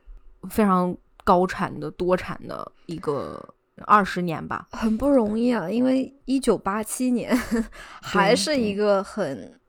很旧的时代，然后他又他这个时候可能已经四十岁了哦，是。做一个女演员又要重新开始，嗯，那怎么能重新开始呢？他已经远离了呃聚光灯这么久了，对啊，他这段时间也是嗯起起伏伏挣扎了很久的，嗯，到一九九三年他才演到了另外一个真正。其实我觉得对他对事后来看，对他的演艺生涯是有突破性意义的角色，就是《唐伯虎点秋香》里的华夫人。嗯嗯嗯，你知道我后来看那个就是他的综艺，因为他另个他另外一个非常热门就是二零一四年《花儿与少年》。嗯，很多人。都不知道郑佩佩演的大醉侠，或者都不知道她演过的闭眼狐狸，但都知道华夫人。所有人看着谁谁没看过《唐伯虎点秋香》？我想知道。就所有人 看到她，就是脱口而出：“你是那个华夫人。”他说：“对对对，我是华夫人。”对。然后，然后说到这个华夫人，就是就在这个准备她的电影这个系列嘛，有的时候我就自己可能翻开某一个。邵氏一边看一边在这边打游戏，然后那天，然后那天我伴侣过来说：“你咋还在看这些片子？我感我感觉你看都是一样的，就是一样的。” 我说：“可不是嘛，我真的看不下去。”他说：“那你怎么不看画幅呢？”我说：“我看过好多遍。”他说：“那咱们再看一遍吧。”所以其实我们昨天是一起又重新看了画幅。我昨天到今天看了三遍。依旧好好看。就是他出场那几场戏，就是怎么看都看不腻，而且我又发现很多细节，就以前都没有注意到的。因为我觉得我也是这样，因为这部电影我太熟了，就是我可以从头到尾背下来。但是正因为之前复习的这些邵氏的作品，或者嘉禾的早期的这些作品，嗯，我意识到这部电影从头到尾都在致敬致敬那个时代，就是其实是香港电影的普通话电影侠情片时代。嗯，你说说嘞，我们我们说说吧。就是首先，这个《唐伯虎点秋香》是改编自呃老的电影《三笑》，然后这个《三笑》呢，其实也是出了两个不同的版本。一九六四年长城出了一个版本，然后一九六九年邵氏又跟风拍了一个版本。跟风啊，跟风，不给他下这个定义，就是反正 就是邵氏拍了一版，长城也拍了一版，然后邵氏这版的时间稍微晚一点。然后这两个其实都是那个年代非常非常火的黄梅调电影。对对，就是特别是就六四年长城的那一版，应该是呃男女主角，就包括唐伯虎也是一个女女演员反串的。嗯嗯，邵氏那一版我没有找到资源，但是印我我印象当中，他应该也是一个嗯一言不合就唱歌的电影。对对，然后那我们星星当然要对这种事情进行一些调侃，对吧？在致敬的同时进行一些调侃。首先，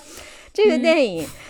大家想一下，它的这个布景就非常的邵氏，它是那种就是层层叠叠的那个园林的那个大景。嗯，室内然后特亮，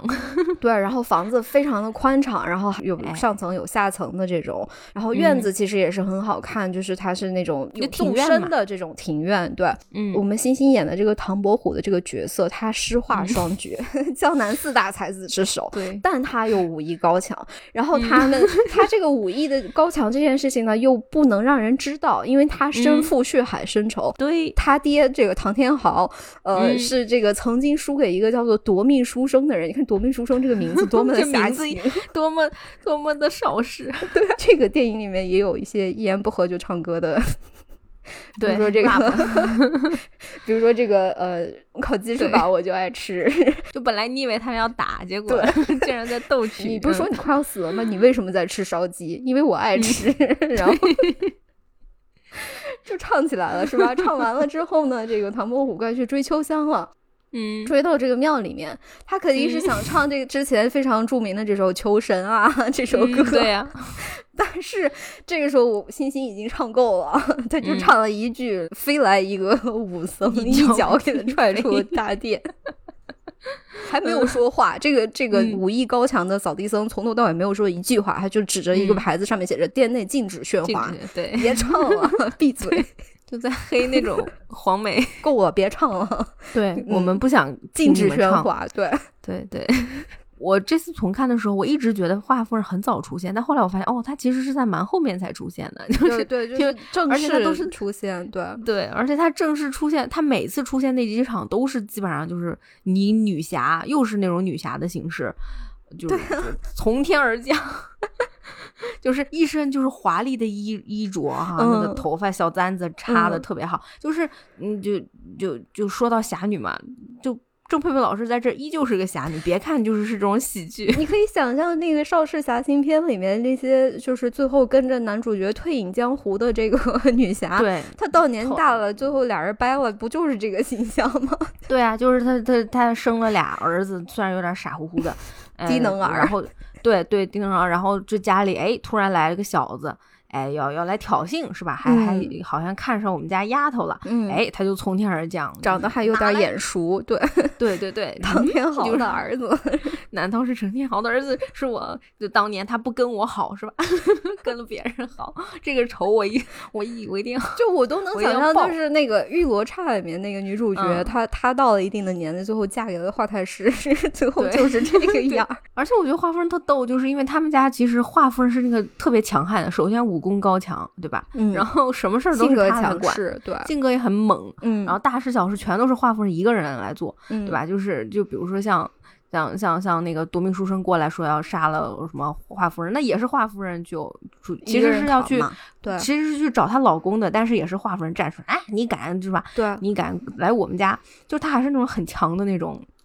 嗯，女女性的《夺命书生》这几场上门挑衅的戏拍的都很好。第一次那个 上来看画的这个戏，就是他们那个动作设计，其实按照看画这个这个，就是那个时候邵氏电影那个特别做作的那种表演方式，是看画的时候这个这个指一下比一下，然后两个人是那种戏曲表演的那个那个套路化的那个动作嘛，就是那个他们动脚哒哒哒哒哒开始，对，脚在桌下踢，然后手在桌上这个相互格挡，但是其实你做出的动作看起来像你在指这个。画的这里，你看那里，你看这个树杈，你看那个鸟，对吧？然后两个人最后不是打到桌子底下去了吗？然后出来以后不是换装了吗？对，我就这儿，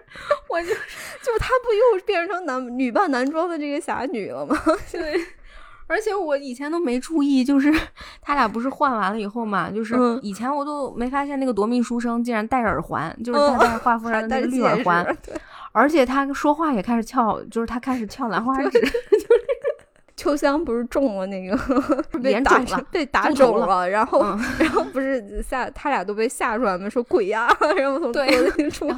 好吓人。然后多梅叔说：“哎，我还以为见了鬼，我就差点忘记是我自己打的。那个时候他是翘着兰花指在拍自己的心口，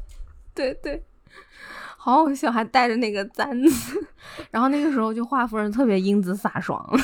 嗯，你你要说他最逗的，应该就是我觉得，我认为啊，就是没想到他这么豁得出去的，就是他大战唐伯虎那段，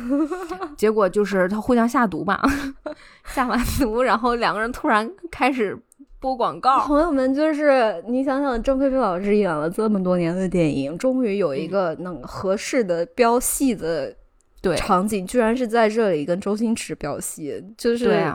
职业生涯的里程碑吗？可以这样说吗？因为真的是我，我真的以前你只是觉得这段戏很好笑，我这次真的是有认认真真的看这段戏，然后两个人的演技真的是互相把对方提到了一个高度。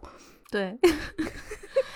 居家旅行，杀人灭口必备良药，就是你一句我一句，然后他们打破第四面墙，就对着，就一下子，哎，这个药要那么在哪里才可以买得到？就是但但是在打广告之前，其实他们那个标戏就已经开始了，因为。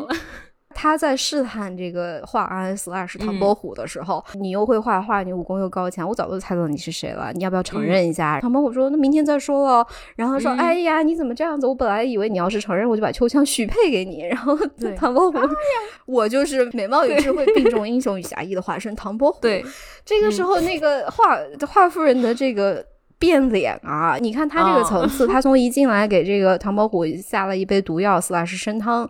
那个那个温和长辈对小辈的那个慈爱，到中间的这个试探，到最后就是这个唐天豪，你这个负心人，我当年杀不了你，今天我杀了你的儿子杰特，我 杀着雷宅，就是 然后 就是这个层次一一个加一个的这个递进，这么夸张的戏，钟佩佩老师演的很自然。然后你再看最后，就是这他怎么让这个华夫人把这个含笑半步癫吃下去，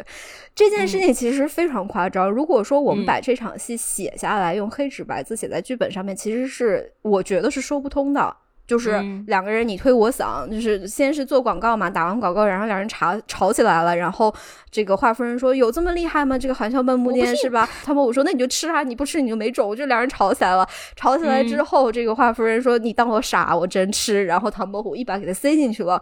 这个东西他如果不是那样拍，他如果不是那个镜头左右晃左右晃左右晃，然后两个人吵的就是你就不好笑，就变成那种市井泼皮的这种拉拉扯扯，甚恨不能上去扯头。花的那个吵架，然后再到最后这个节奏稍微断一下，然后唐伯虎把个药推进去。如果不是这两个演员演，如果不是用这种方法去拍，这个戏是绝对不成立的，也没有这么好笑。对啊，就是其实你这么看，郑佩佩老师是真的有这个才能，这个这个演的真的很好。对，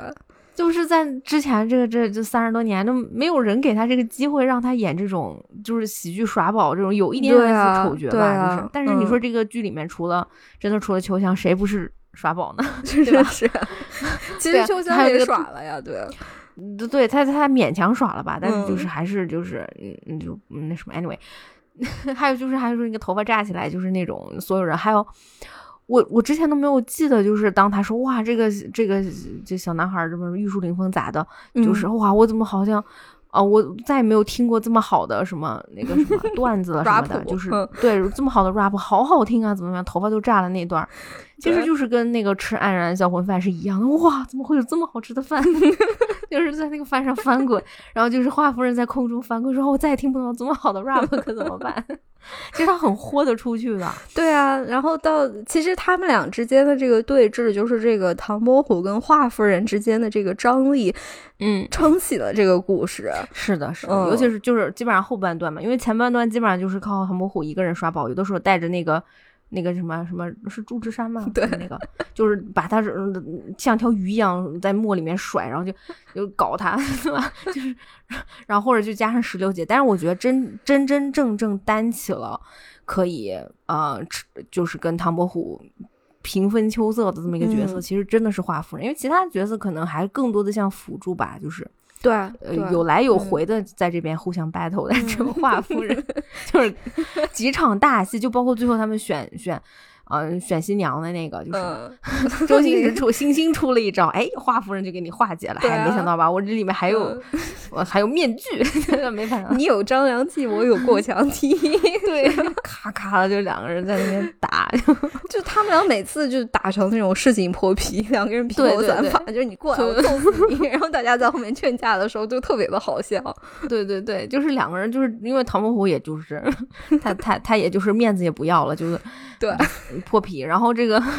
华夫人，这个以尊贵的夫人也不要了。因为他们俩都其实是这两个里面，就这个电影里面武功值第一、第二吧，最好是战力最 高的两个人，两个高手。然后他们跟别人跟夺命书生打架的时候，你看那个英姿飒爽是吧？然后轮到他俩打起来的时候，王八拳就是王八 拳，就是就是下三道的，而且全靠全靠别人拉架，就两人的气势其实是别人拉架拉出来的。对对对，其实真打起来还真不一定谁能好，可能差不多吧，就都 都挺都都挺惨的。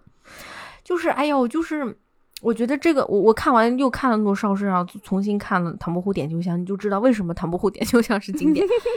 就我不真的不是说以前的片子不好啊，就是，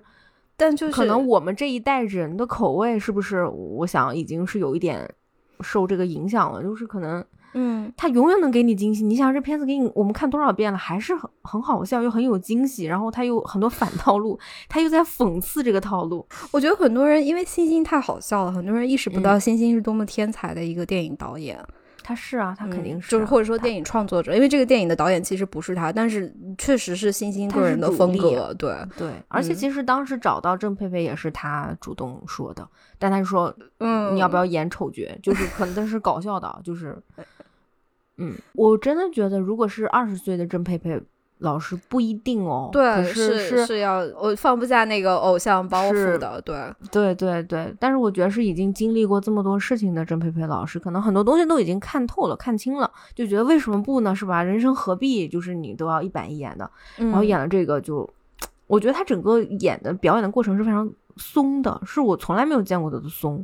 而且就是我一直想说，就是郑佩佩老师，她其实是可以演很多搞笑的片，就是她演的很自然啊，她其实演的很自然的。我觉得她那种搞笑吧，就是。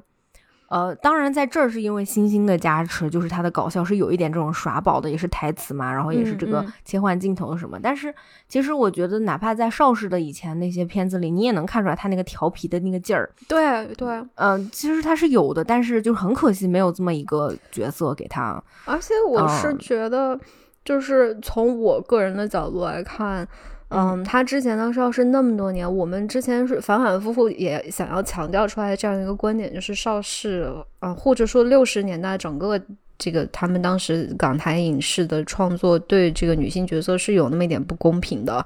没有很很少有人，可能除了胡金铨，很少有人能有能力创作出立体的、丰富的、把人当人看的女性角色。嗯，但是我觉得。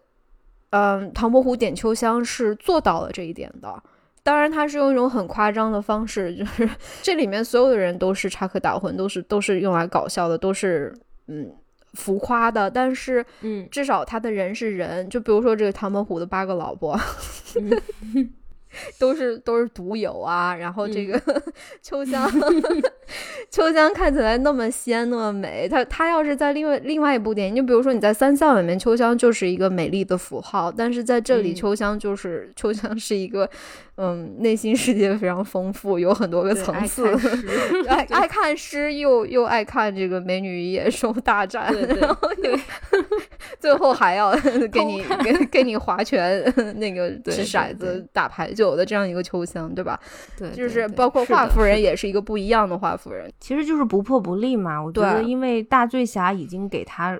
捧上了一个高度，就是你看第一代侠女这种，嗯，就固化了嘛。就是我觉得可能真的是成也少氏，败也少氏吧。至少在他之前的那段呃人物塑造方面啊，我不是说别的。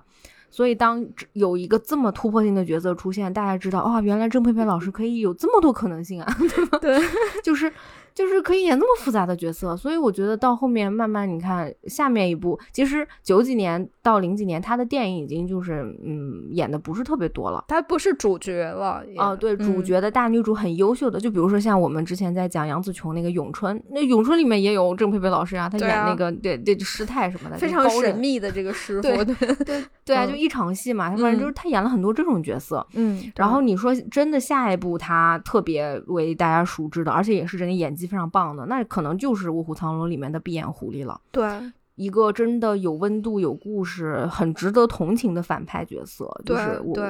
我觉得那个也是他最好的表演之一啦。就是，但你说到闭眼狐狸这个反派，我觉得可能也。其实还是要追溯到九二年的这个华夫人帮他打开了这个路线，就是我为什么要就为什么一定要把她当做侠女呢？不不不不光是因为她的年纪可能没有办法当侠女，就是侠女也有很多种嘛，可以是坏蛋嘛，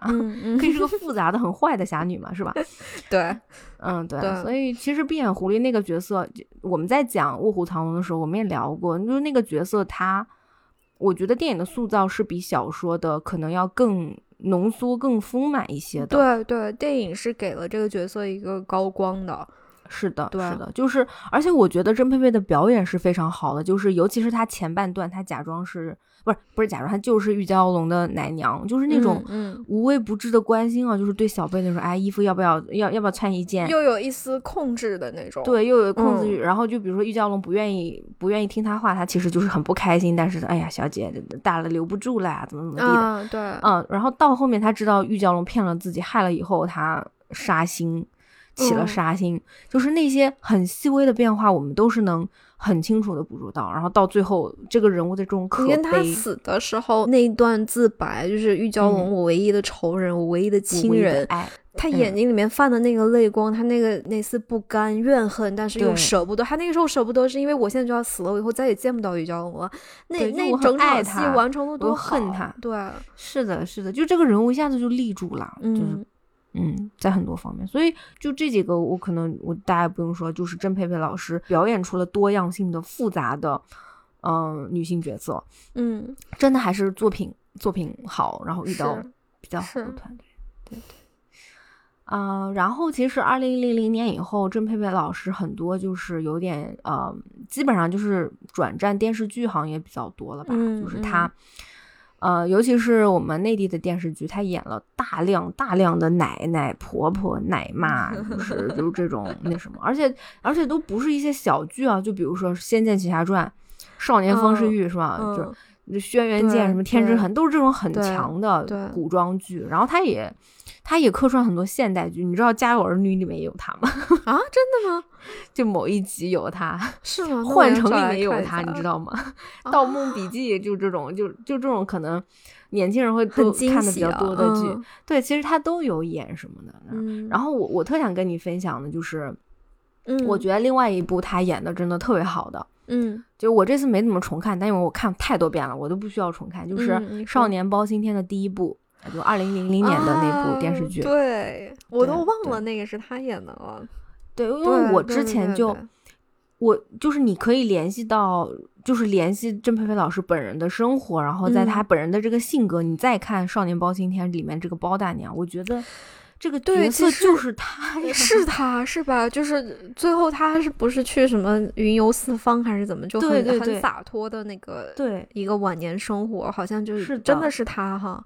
而且哦，他是一个法医哦。他是一个单身妈妈，拉扯大了一个儿子，就是，嗯但是他本身又有他自己的职业，他是个事业女强人，对就她很爱他的儿子包拯，但是其实他又给够了包拯足够的自由，就是他其实不太会多过多参与儿子自己想做，他就说啊，你想儿子你想做什么就做什么，妈妈会支持你，嗯。包括包拯可能跟那个就是。哎，那那个叫什么楚楚楚嘛，就是还有感情纠葛啥，其实他也没怎么，他就只会偶尔点播几句，不太会参与。嗯。但是我觉得那个角色，我小时候看就是给我特别大冲击，就是你知道每次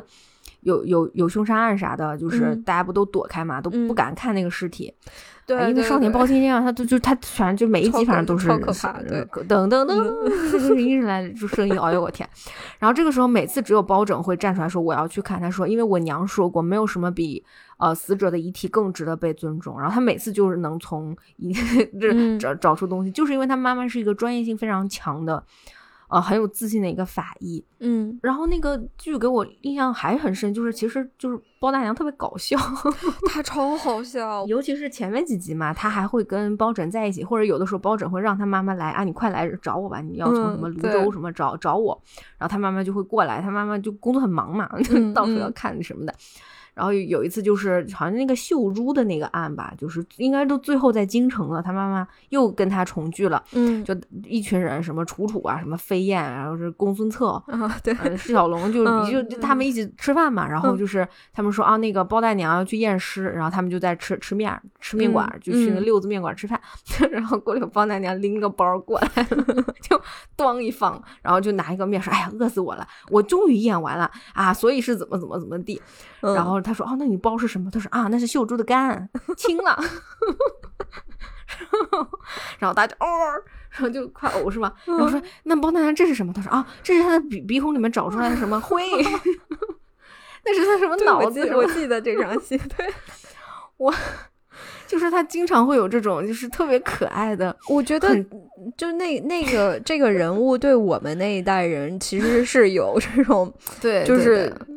很有启发性，是是我们我们在生活中或者在我们那个时候接触到的很多作品当中嗯是见不到这样的人物，见不到的，对，是的，是的，就是嗯。因为我也有看过那个什么《杨门女将》系列和别的嘛，嗯就是好像印象不是很大，但是就是这个这 个对，印象 太深了，对。又搞笑，专业嗯。性又强，然后又不太溺爱儿子，但是他又是个单亲单身妈妈，就是拉扯孩子大，又跟他的儿子的朋友们打成一片。就他跟孩子是朋友的那种关系，很平等的那种关系。是的，是的，嗯就是就是你说为什么包拯那么优秀，是因为我觉得他的妈妈很优秀，他妈妈很酷，嗯，对，嗯嗯，然后就是联系到好像嗯郑佩佩老师本人，我觉得这个角色他真的演的就是信手拈来，就是嗯，好很松弛，对，很松弛，然后也嗯很像他。嗯嗯，我觉得有点遗憾，就是你说他演的特别好的这几个角色哈，嗯，没有碰到那么多好的剧本能给他展现。你说，其实也就我们说的像电视剧，我能想的就是包大娘，电影可嗯能真的就是。嗯，大醉侠，然后唐嗯伯虎点秋香和卧虎藏龙，其他的你看我们也聊，可能也觉得嗯也挺不错的，好像多多少少都有点可惜哦。是是他。嗯，就你特别是在对比我们上一次聊的杨紫琼，就是是的，嗯，时代的进步，其实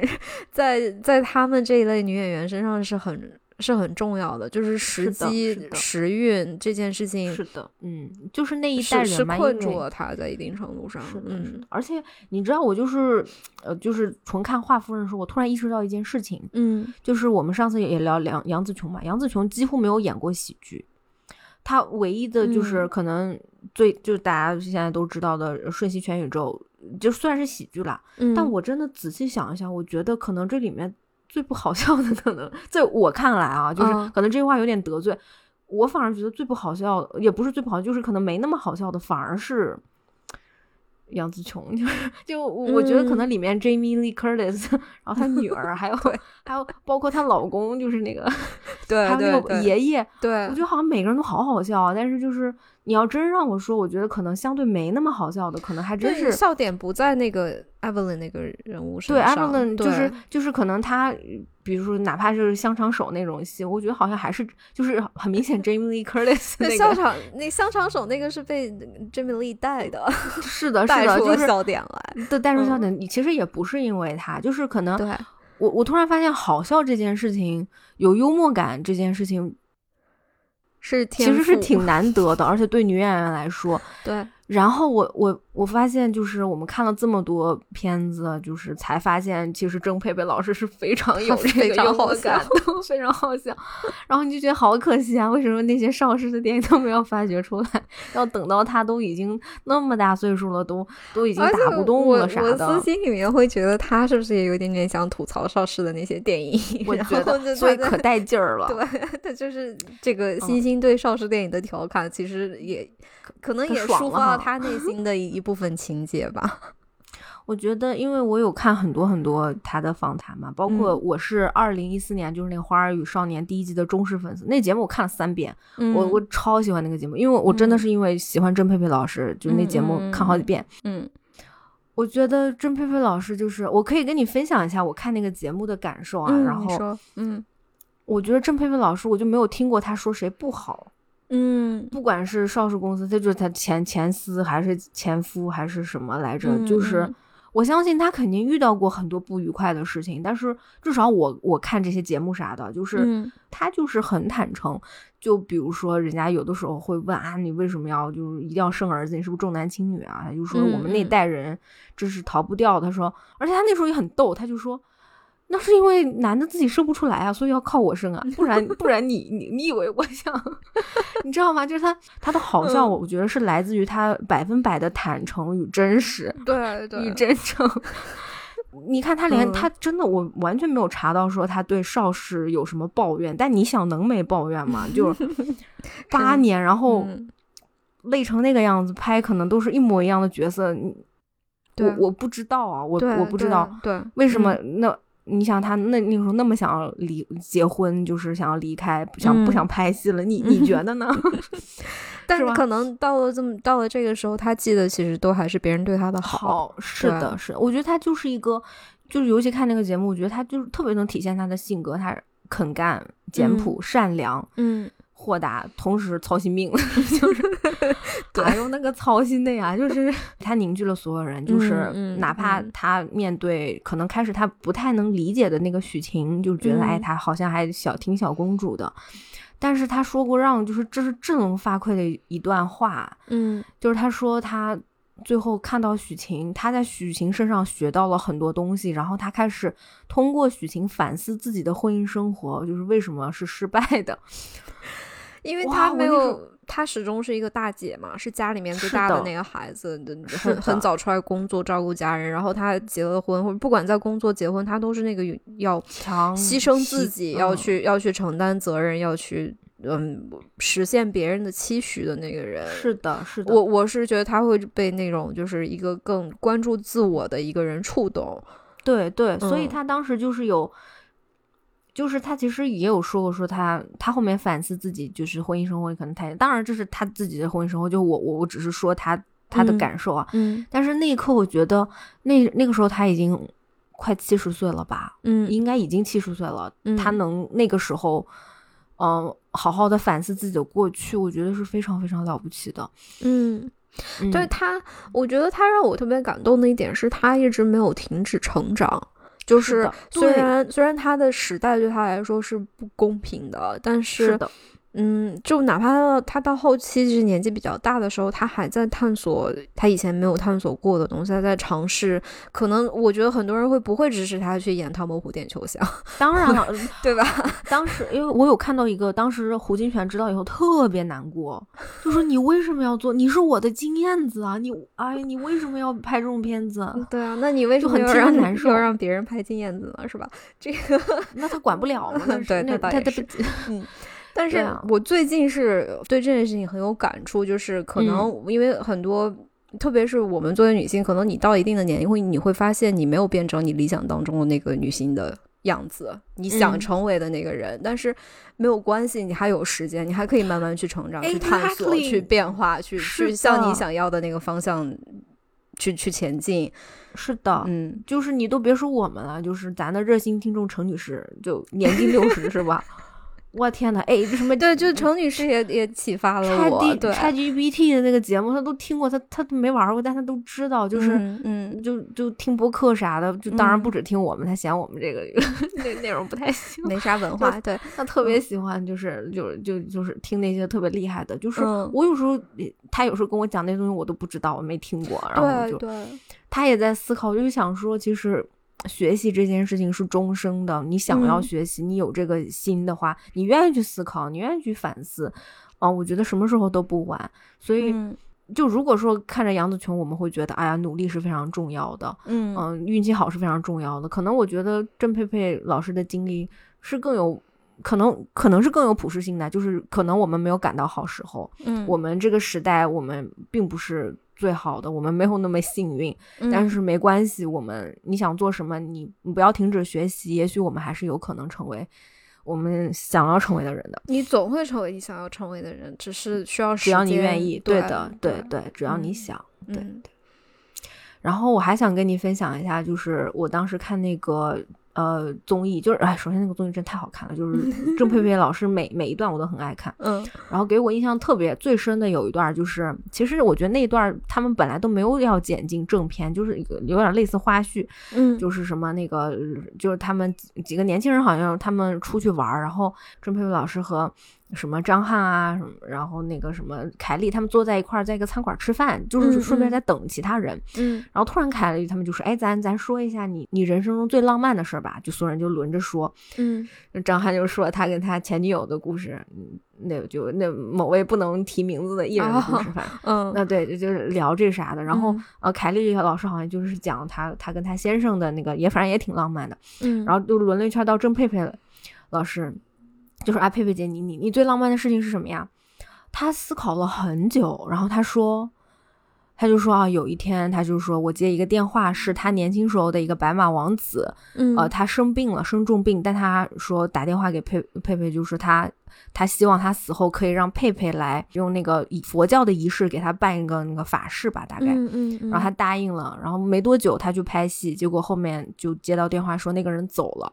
所以郑佩佩老哦师他就赶去那里为他办了这场告别的仪式。嗯然后当时我印象特别深，就是可能凯莉说啊，佩佩姐，你为什么要说这种东西啊？就 这这这不是让你说最浪漫的事吗？嗯你你为什么要说这个东西呢？嗯然后郑佩佩就说：“这是我认为最浪漫的事情，就是我我我非常在乎的这个人，他要跟这个世界说再见，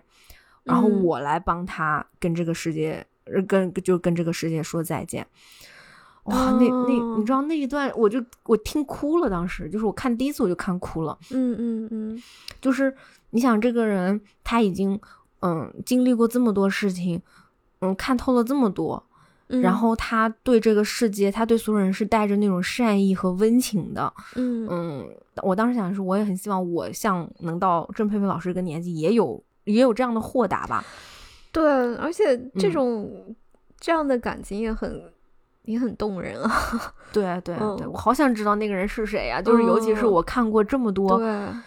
看过他这么多邵氏电影，我不知道那个是不是我们曾经我们最近在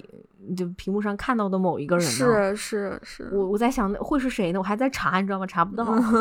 因为他没有说。对嗯，那是这个是挺浪漫的，你是不是也觉得很浪漫？对对嗯，很感人。嗯嗯，这期节目好长啊。对 我们这期节目真的长，估就算剪了应该也很长。对，嗯，嗯，我们要嗯 Q 那件事情吗？你想 Q 吗？你想 Q 可以 Q 啊。嗯呀那我那我最后再废话一句吧，就是、嗯呃，不想听的朋友可以在这里关掉这个音频了。嗯嗯就是因为杨紫琼的电影世界那那一期节目嗯之前收到了一条非常非常不友好的评论，阴阳怪气。，对，是一个什么圈圈叉叉圈圈的这样一个用户有说，呃，这期节目跟某某某视频的哪细内容好像啊，细节都差嗯不多啊，什么什么的。点点点。嗯嗯。然后最后在我们的回怼之下呢，他删评了。嗯，但是呃，我就是想强调一下，我觉得我们今天做这期节目，其实也能证明这件事情，就是不管听过那期节目的朋友们，你们喜不喜欢这个节目，它绝对它当中的这些观点、感受，嗯，这些东西肯定是我们百分之百是我们自己的，我们没有必要去。对啊，复制别人的观点。我没有十二月份节目去复制一个第二年三月份的节目。呃，对，我们也做不到。我们要有时间机器的话，也不会用在这种事情上。对，我有这个能力，我能不能买点股票？好吧，我干这事儿，我我能不能去干点别的？就是因为我们今天说到了这个这个普通人的成长，去变成你想要的人嘛。嗯，我们一开始做这个节目，其实也是这种原因，就是我们俩在生活或者在之前的工作当中，我们作为两个非常普通、非常不起眼、非常平凡的人，我们没有资格去在生活的那个环境里面自由的表达我们想说的这些一切一切的事情，所以我们才会开始做这个播客，然后，所以我们才会想要去做这个侠女系列这样一个坑。嗯，所以我在这里可以向有缘听到这个节目的任何一个朋友保证，这里所有的观点、讨论、感受全部是我们自己的。嗯，正因为我们如此的平凡，又如此的自信，又如此的普通，不成功，所以 我们急需在这里表达百分之一百属于我们自己的观点。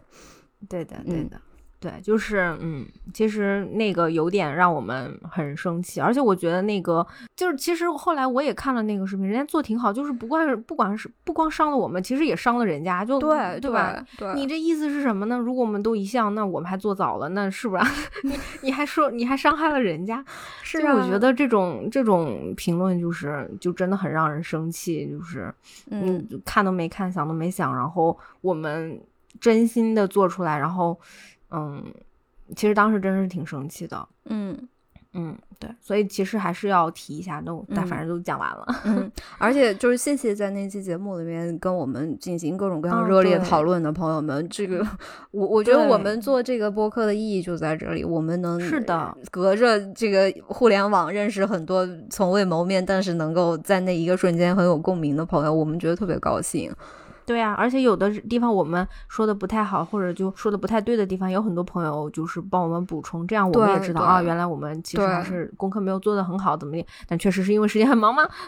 但是我们尽力了。但是就是还确实还也就是有几位听众的留言，我当时还存下来，我说哇写的真好，我就都我就存下来了。对，嗯，以后可以也再看看。对啊，这就是做播客的意义嘛，就不仅仅是我们两个分享了，是我们跟更多的人分享，我们一起成长啊，我们一起学。对，嗯。嗯，好了，废话完了，好嘞，今天就到这儿吧。我我我们这期到这儿，然后哦对，然后呃，因为我们还想继续聊这些侠女嘛，我知道有些朋友也给我们提了一些，就其他的一些大家都很喜欢的侠女，我们应该会慢慢的安排上。嗯，但是同时我也我那天也跟呵呵讲嘛，我说其实不光是侠女嘛，因为你像武侠这个只基本上只限于华语。对华语世界，对吧？其实你动作片其实有很多呀，就是欧美啊、日韩，其实都有非常非常多优秀的女性角色或者女性那个女演员，嗯，所以其实我是想把这个地方再拓展一点的。对对，也欢迎大家继续再往这个方向去提名，往那个对的，就是大家都特别喜欢哪些动作女演员，我可以跟大家说一下，我特别喜欢刘玉玲，就是我我非常喜欢她，我不知道有没有机会有一天可以聊一聊她的那些作品什么的。对对，嗯嗯嗯。好吧，好了，就就到这儿了。这期节目太长了，我们就在这叫停吧。嗯，好了，嗯，感谢收听，我们下次再见了，拜拜，拜拜。